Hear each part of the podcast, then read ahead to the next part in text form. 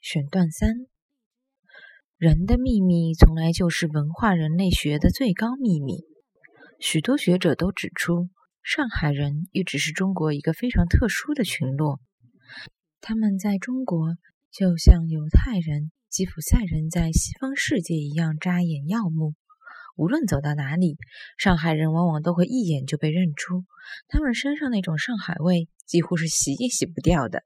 而且，正如犹太人、吉普赛人尽管失去了自己的家园，却仍能保持自己的文化特征一样，上海人在离开了上海以后，也仍是上海人。我们甚至可以断言，如果哪一天大上海真的沉没了，上海人也不会因此而消失，因为上海人是城市部落人。城市部落是完全不同于传统社会中国人的一个族群。在古代中国，随着原始社会的解体和中央集权的封建大帝国的建立，原先属于各个氏族、部落和部落联盟的原始族民逐渐一体化，成为至尊天子属下的王朝臣民。在这个漫长的历史时期，中国虽有城乡两大社区，但在本质上，它们却并没有多大区别。城市和乡村基本上是同质的，市民和农民也基本上是同格的。因为普天之下莫非王土，率土之滨莫非王臣。如此，则城市乡村皆为天子治下，市民农民都是王朝草民。乡下的秀才可以进城做京官，城里的老爷也乐意回乡当乡绅。中国古代的城市似乎从来也不曾成为既吸引穷人又吸引富人的磁石。而且除皇族外，从官宦、文人到小贩，几乎谁也不曾把城市当成自己的永久居留地。他们只要有几个钱，就会想方设法在地乡下买几亩地，随时随地准备回到乡下去。当然，如果有足够的资金，他们也会在城里购置些房产，以供享乐和避难。但人要在城里修林园林、修别墅，让自己觉得好像还生活在乡下一样。总之，他们总是游离于城乡之间，把城市当作寄居之地，而在内心深处倾向于和眷恋着乡村。事实上，中国古代的城市往往不过只是乡村社区的派生物和共同体。显然，这样的城市并非真正的城市，这样的市民也并非真正的市民。所以我宁肯称之为城或城里人。上海和上海人却完全两样。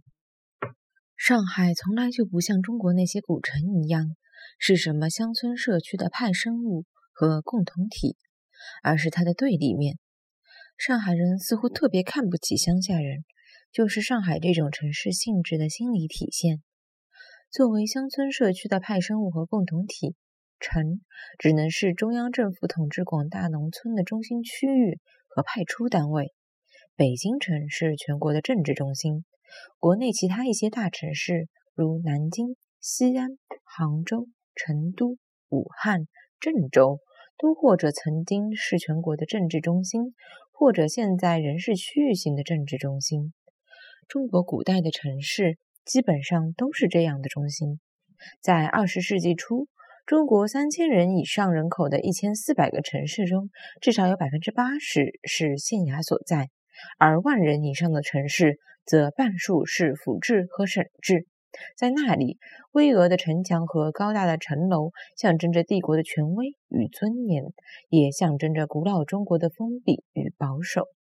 上海却从来就不是什么政治中心，它也没有什么巍峨的城墙，而只有平坦开阔的滩涂。当然，它的城市规划、建设和管理也迥异于北京等城市。它的经济生活靠。